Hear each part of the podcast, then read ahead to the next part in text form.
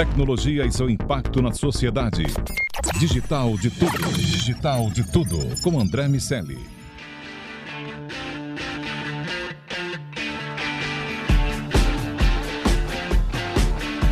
Salve, salve habitantes da sociedade digital, sejam muito bem-vindos. Eu sou André Miceli e esse é o Digital de Tudo, o podcast sobre o C-Level e a tecnologia, só aqui na Jovem Pan.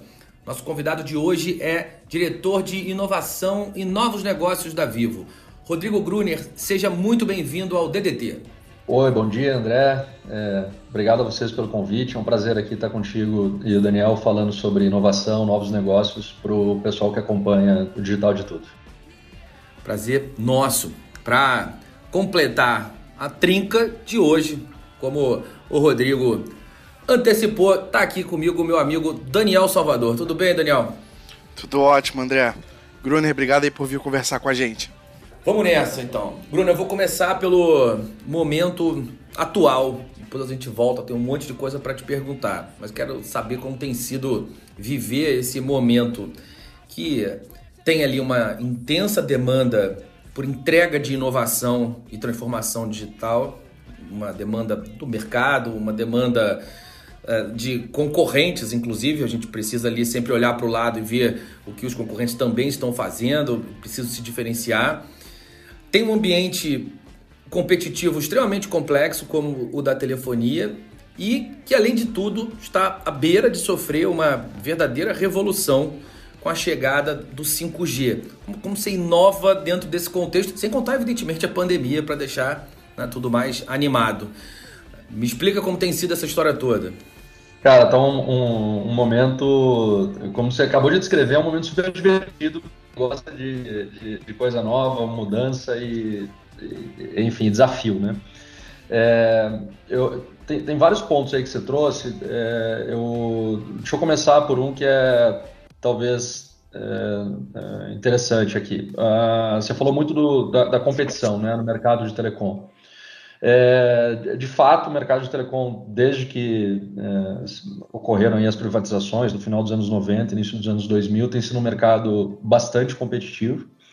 É, mas talvez a grande mudança, e que daí não impacta só a telecom, mas todos os negócios hoje em dia, é a fluidez e, e, e quão líquida que é essa competição, né?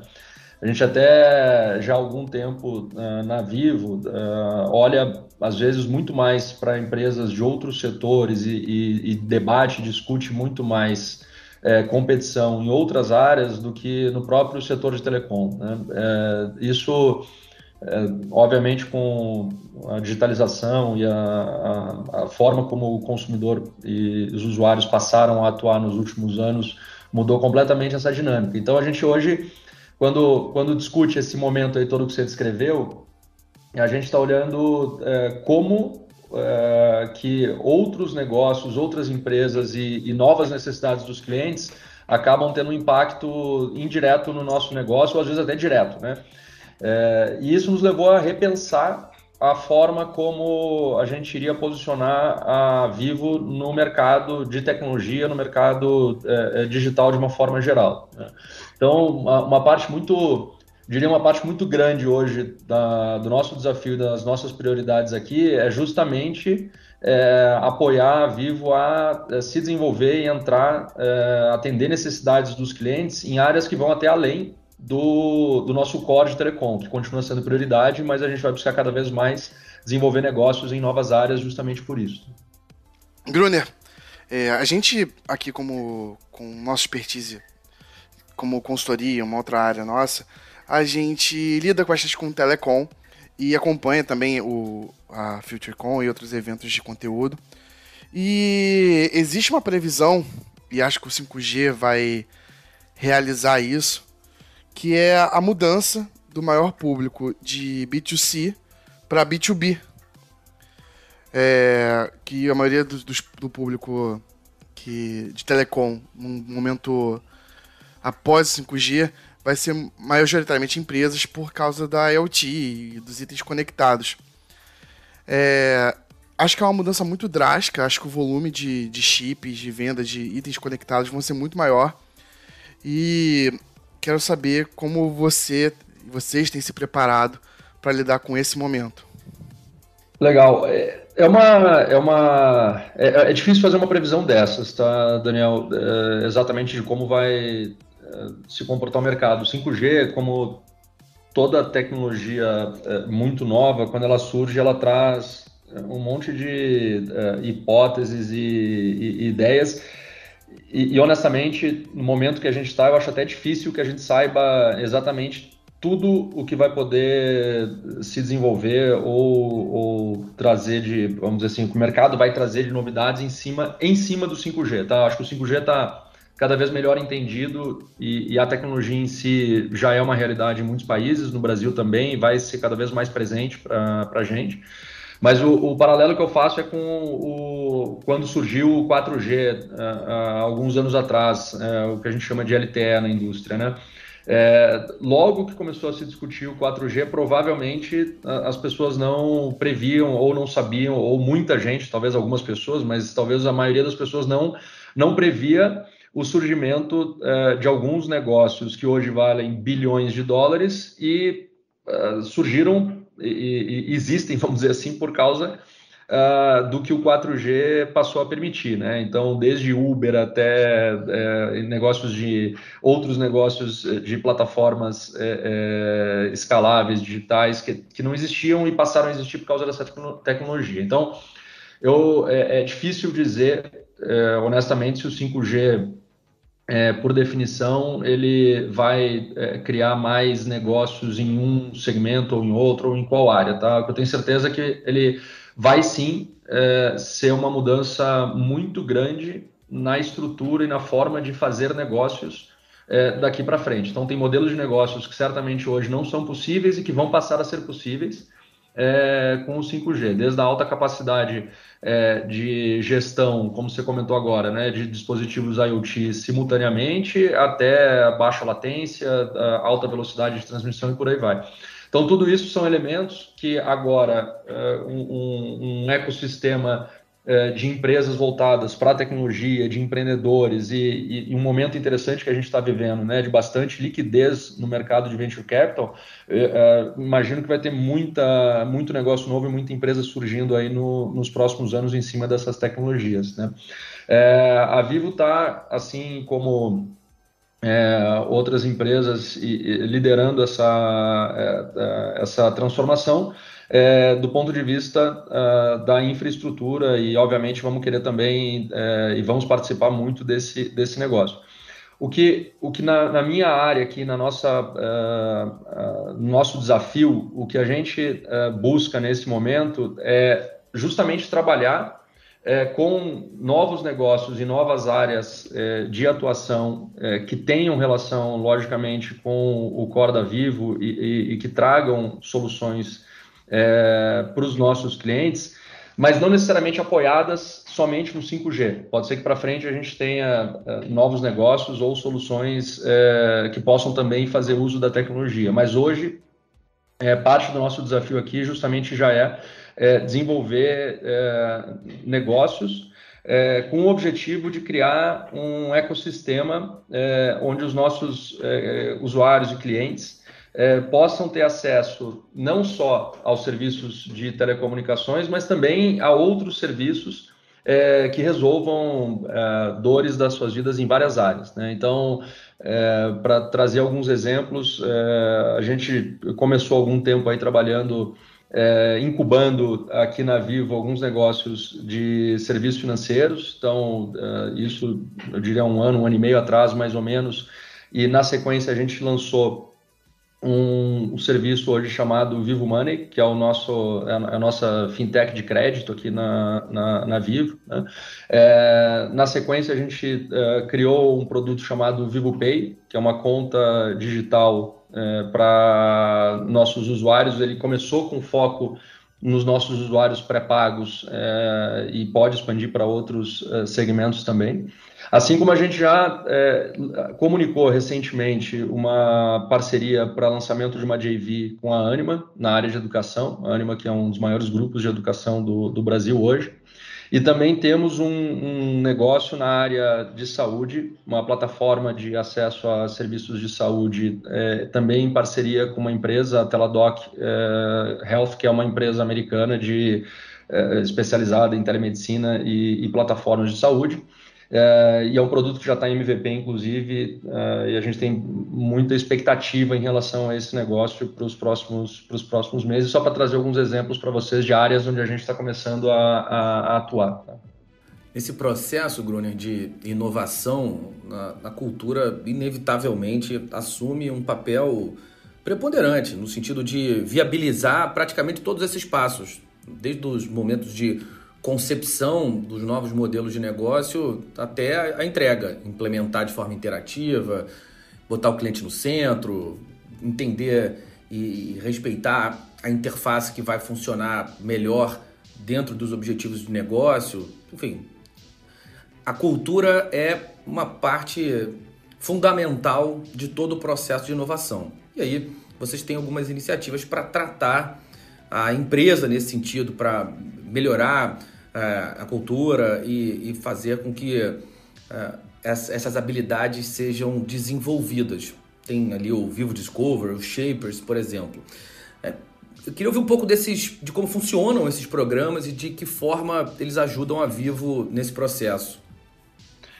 Vocês conhecem bastante essa, essa área, então sabem provavelmente que é um, uma evolução é, longa e, e, e constante. Né? Não tem mudança é, cultural é, numa empresa, ainda mais em uma empresa grande como é a, como é a Vivo, é, líder no, no seu setor, na sua área de atuação. Então isso naturalmente é, cria é, um, um enfim, um certo jeito de trabalhar, um modelo de trabalhar, e depois para fazer essa mudança ela requer algum tempo. É, acho que o, a mensagem positiva aqui para a gente é que esse movimento, ele obviamente não é exclusivo tá, da nossa área. É, eu, eu, eu, falo muito aqui, obviamente, em nome da área é, de inovação e novos negócios, mas é, a gente também é, é ó, trabalha muito é, para apoiar a empresa e, e, ajudar a empresa a acelerar essa mudança. Mas ela é uma mudança que já vem acontecendo na Vivo há alguns anos. Né? Então, é, você comentou alguns programas que eu, que eu posso falar um pouquinho mais, é, mas o, o, processo em si ele vem desde muito tempo tocando exatamente nos pontos que você trouxe. Né? Então, uma das primeiras, talvez, discussões aqui há já alguns anos foi como trazer o, o cliente é, para o foco das decisões, é, para o foco é, da forma como a gente trabalha no dia a dia na empresa. E isso, é, obviamente, não pode ser responsabilidade de somente uma área é, ou de algumas pessoas na empresa.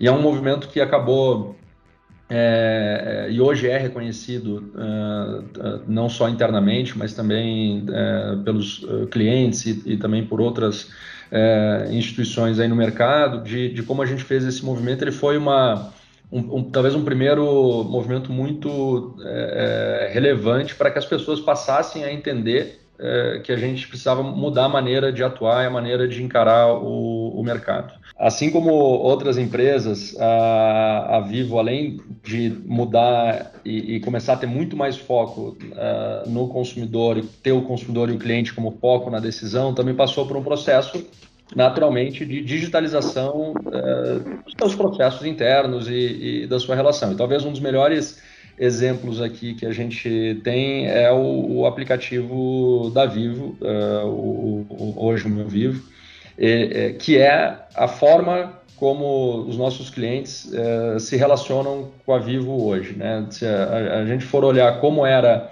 e, e, a visão que se tinha desse uh, canal há alguns anos atrás, de que ele acabou se tornando, acho que exemplifica bem a mudança uh, que a empresa passou e ele é só o, talvez o reflexo para o usuário final uh, do, de tudo que internamente está acontecendo aqui quando a gente fala de transformação digital.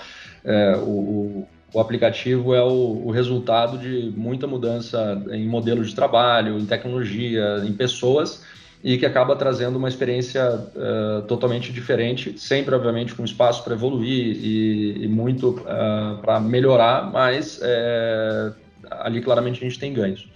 E como parte desse, dessa transformação e dessa mudança, é, a gente é, vê cada vez mais a necessidade de abrir a Vivo do ponto de vista de negócio, de geração de negócios, para o ambiente é, de startups e para o ecossistema de inovação como um todo é, aqui no Brasil. Né? É verdade, a gente já tem um, um hub é, de inovação há, há, alguns anos, que é a Waira, é, já tem mais de 10 anos aqui no Brasil. É, para quem é do, do meio de inovação aberta, do ecossistema, conhece já a Waira. A Waira começou como uma, uma aceleradora e evoluiu nos últimos anos para se tornar, de fato, nosso hub de, de inovação aberta. E isso é, já representava é, um, vamos dizer assim, uma, um relacionamento, uma, uma proximidade com o, o, com o mercado e, e com a, as empresas de inovação. O que a gente viu é, naturalmente é que uma área ou um, um time, é, por mais estruturado e melhor que ele seja, ele não consegue é, é, vamos dizer assim, gerar todo o benefício e todo o resultado que se espera numa empresa do tamanho da Vivo, que tem mais de 30 mil colaboradores. Então, é uma estrutura muito grande, uma, são, são muitas áreas, é, são muitos, muitas interfaces que a gente precisa que estejam engajadas e, e fazendo essa mudança.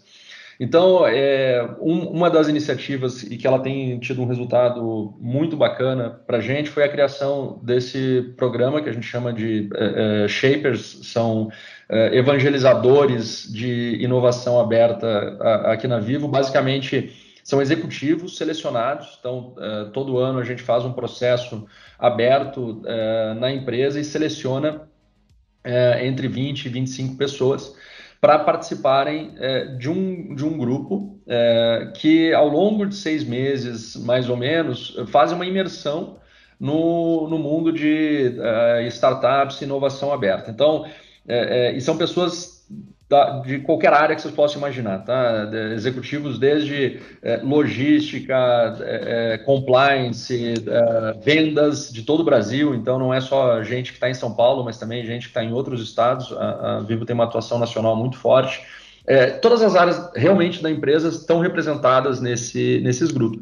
E esse pessoal, durante esse período, passa desde coisas básicas, vamos chamar assim, né, de é, é, como que eu é, é, estruturo, por exemplo, a identificação de um problema na minha área ou de um problema, uma dor é, que eu tenho que resolver, é, até conhecimento, né? Então, quando ainda não tinha pandemia, o pessoal, a gente ia fisicamente conhecer os hubs de inovação, conhecer os empreendedores, então até fomos visitar em Nova Bra, Cubo, todo mundo que a gente já tem relacionamento no dia a dia, mas levando esse pessoal que normalmente não está exposto a, a, esse ambiente para conhecer realmente. Uh, e depois passando uh, por uh, um aprofundamento com alguns temas. Então, um dos, um dos pontos que a gente gosta aqui sempre de, de trabalhar com eles é colocar esse grupo que historicamente são pessoas que trabalham uh, no core, vamos dizer assim, da organização, né? De repente alguém que é responsável por um, uma área muito uh, importante eh, de, eh, sei lá, suprimentos, uma área muito importante de canais, uma área muito importante, mas que não está exposto talvez ao mundo é, de inovação de tecnologia, e a gente coloca essa galera sentada, por exemplo, com o fundador da startup, com a pessoa responsável é, é, pelo hub de inovação, para conversar e debater alguns temas. Um dos que a gente mais gosta de fazer é como que a gente ajuda essa galera a reconhecer, é, é, por exemplo, o pitch do, da startup que está vindo falar com eles. Porque no final, é, o que a gente quer é isso, né? Que eles saiam desse programa é, realmente atuando. Então, a gente descentraliza a atuação é, de inovação aberta na empresa e dá as ferramentas e dá conhecimento e dá espaço para essa galera voltando para suas áreas de origem é, trabalhar de uma maneira diferente, né? Fugir daquele modelo é, é, tradicional de tentar buscar sempre a mesma solução com os mesmos é, parceiros e realmente sair do, do, do, tradicional, porque a gente sabe que hoje tem é, um mundo aí de, de, de, soluções e formas de, de resolver os problemas que às vezes não são as mais óbvias e a gente precisa de gente que pense dessa, dessa forma.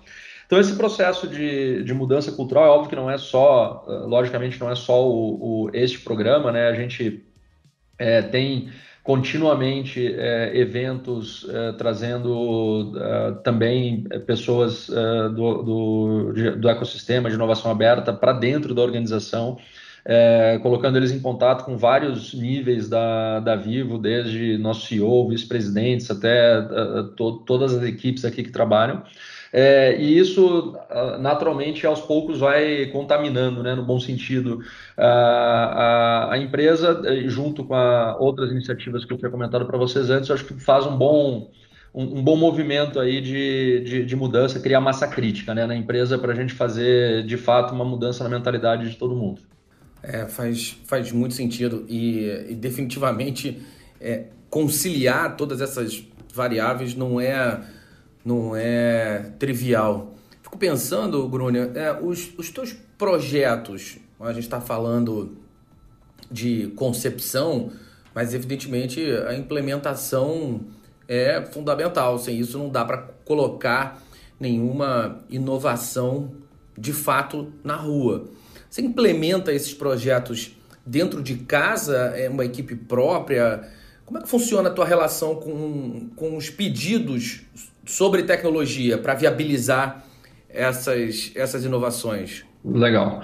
É, eu acho que é um bom, bom ponto. Até para ajudar, talvez, a, a, a localizar no, no, no, que a gente está fazendo aqui, toda essa parte que eu comentei é, agora sobre inovação aberta está relacionada a como que a gente aproxima, abre a Vivo para o mercado é, e para startups, e com isso a gente gere resultados através da, da inovação aberta, passa naturalmente por essas questões de é, mudança cultural, passa por uma questão de mudança de processos internos, que sempre tem que passar também, mas esse é, é um dos grandes focos que a gente tem. Esse outro que você está trazendo, que é o desenvolvimento de uh, negócio mesmo, ele é, é uma outra frente e ele tem os seus, os seus desafios, tá? Para responder a tua pergunta, André, eu, eu diria o seguinte: primeiro, o que, que a gente está aprendendo? Tá? Não necessariamente tem uma, uma resposta única para todos os negócios, ou seja, para todas as ideias que surgem aqui e, e vão sendo desenvolvidas, tá? É, o que a gente tenta trabalhar é com alguns é, princípios que vão direcionar o, o enfim, o esforço de, de, de cada um. É, eu posso dar alguns exemplos uh, a partir disso. O que, que a gente uh, acredita aqui que é, que é fundamental? É, esses novos negócios eles têm que ter algum nível de liberdade para atuar e, e para crescer. Tá? É, só que, lógico, só faz sentido a, a Vivo, através dessa, uh, dessa nossa, desse nosso esforço aqui, apostar nesses negócios, se a gente acreditar que existem é, é, ativos na empresa que ajudam a desenvolver esses negócios. Né? Então, é, senão podia nós quatro aqui, é, nós três, perdão, sair, abrir uma startup buscar funding fazer o, e desenvolver o negócio. Então, para a gente estar tá desenvolvendo esses negócios aqui dentro é porque naturalmente é, a gente também tem como premissa que eles vão de alguma maneira se apoiar e, e se alavancar em ativos que a empresa tem, seja a base de clientes, seja é, eventualmente robustez de algum, é, alguma negociação que a gente tenha é, para compra de, é, de alguma plataforma, a própria estrutura que a gente já possui hoje. Tá? Então, o, o, o desafio aqui é como que a gente dá o máximo de liberdade para esses novos negócios, até o ponto, se aproveitando, obviamente, dos, dos ativos da empresa, até o ponto que é, é esse uso dos ativos não, não atrapalhe o, o, crescimento do, do negócio. E aí a questão de tecnologia que você trouxe é uma que sempre aparece naturalmente nessas discussões. Né? Eu prefiro, é melhor a gente, é, entre aspas, fazer fora é, o, o desenvolvimento da solução ou a gente vai tentar usar alguma é, capacidade interna para desenvolver. E, e, a gente foi adequ e vai adequando conforme a necessidade do, do negócio. A gente tem é, é, diferentes exemplos, tá? A gente tem desde é, situações onde a gente desenvolveu é, via é, parceiros, por exemplo, a solução do negócio, a, a, o front, por exemplo, totalmente fora, e depois incorporou uh, na, na Vivo, era, por exemplo, num negócio que requer menos integração uh, com o core da empresa, até situações nas quais a gente viu que o, o, o negócio já nascia tão próximo do core que depois a dificuldade em, em, acoplar ele, vamos dizer assim, no, no, nos sistemas legados e no core da organização ia ser é, tão grande que já era melhor a gente começar ele mais próximo e a gente decidiu é, desenvolver através de, de, fábricas internas e do, modelo interno.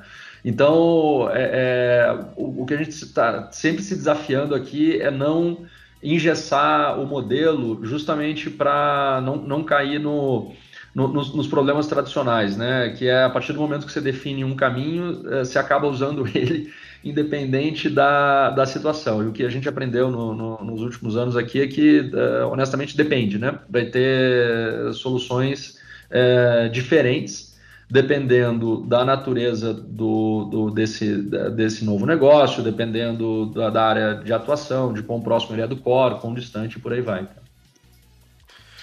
Gruner, uma última pergunta aqui para a gente fechar.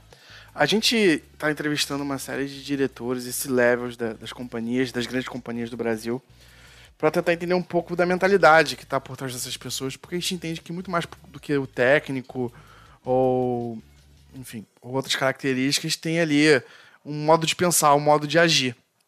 Você já foi para para Vivo numa posição de diretoria, mas eu queria entender um pouco ali da sua trajetória e o que, que você entende que foi a atitude, ou o modo de pensar, ou a especialização, enfim, que fez essa virada de chave? E como ela foi para você, de sair de um cargo de alta gerência para um cargo de diretoria?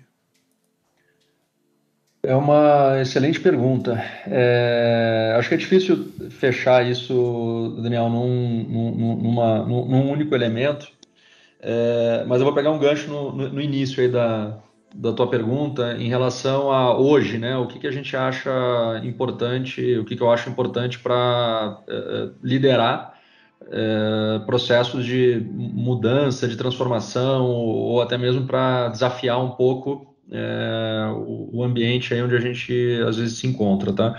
Eu, eu acho que antes de qualquer coisa é, é preciso ter uma curiosidade genuína na minha visão pelo mundo, tá? se, se a gente de fato não se sente é, curioso e, e, interessado em entender e, e curioso para aprender e buscar sempre o, o que está acontecendo de novo e ouvindo as pessoas é, e ouvindo pessoas diferentes, principalmente, tá, que fazem isso, eu acho que a gente acaba talvez se matando é, sem querer, né, dentro do ambiente profissional. E, e, esse talvez seja um dos pontos que eu mais tento é, também me provocar. Né? É muito fácil, é, estando dentro de uma, de uma organização, é, não, não a Vivo, mas qualquer grande organização, é, é fácil, às vezes, para a gente como profissional acabar sem querer se acomodando um pouco e aceitando é, as coisas como, como elas são. Né? É, e, e, isso, para mim, é o que acaba matando a inovação.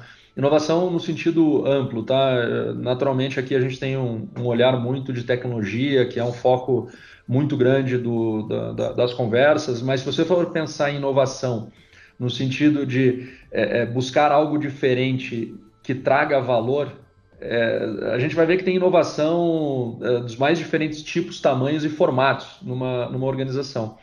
E, e quando a pessoa deixa de questionar né, o, o, porquê fazer as coisas de uma determinada forma, quando a pessoa deixa de ter curiosidade em, em aprender a fazer algo diferente ou de buscar evolução naquilo ali, acho que isso acaba também matando um pouco essa, essa, essa inovação que no fundo deveria ser natural uh, para todo mundo que trabalha e busca uh, atender o, os clientes da melhor maneira possível e gerar valor a partir disso. Né?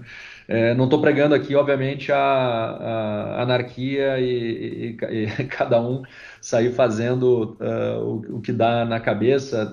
qualquer empresa, por mais voltada ou não para a tecnologia, ela vai ter sempre processo, vai ter algum nível de, de estrutura e de organização. Mas a gente precisa questionar sempre, cara. Senão a gente não sai do, do, do, do modelo tradicional de fazer as coisas que, que não, não, não, não nos evolui, não faz a gente evoluir, né? Sem dúvida, Bruno, muito, muito legal e são, são pontos que a gente percebe no discurso de quem é, trilhou esse caminho, é, essa subversão é, ali é, disciplinada, vamos dizer assim, é um, é um ponto que faz muito sentido, porque se, se você fizer tudo igual, acaba que você vai ter um resultado igual ao que você já tinha quando estava fazendo daquela maneira. E aí, é, esse é um processo, um momento importante de virada de chave. Você que nos ouve, agora está rolando a nossa TV. O canal Jovem Pan News está no ar. Dá um confere aí na sua TV por assinatura e fique por perto. Meus amigos, semana que vem tem mais Digital de Tudo. Rodrigo Gruner, diretor de inovação e novos negócios da Vivo. Muito obrigado pela tua participação. Obrigado a vocês, um prazer, sempre estou à disposição. É isso, meu amigo Daniel Salvador. Até o próximo DDT. Até, pessoal. Um abraço. Bom, aqui tem sempre a história de uma empresa que a, tecnologia está ajudando a mudar. Um abraço para todo mundo. Tchau, tchau. Tecnologia e seu impacto na sociedade. Digital de tudo. Digital de tudo. Com André Miscelli.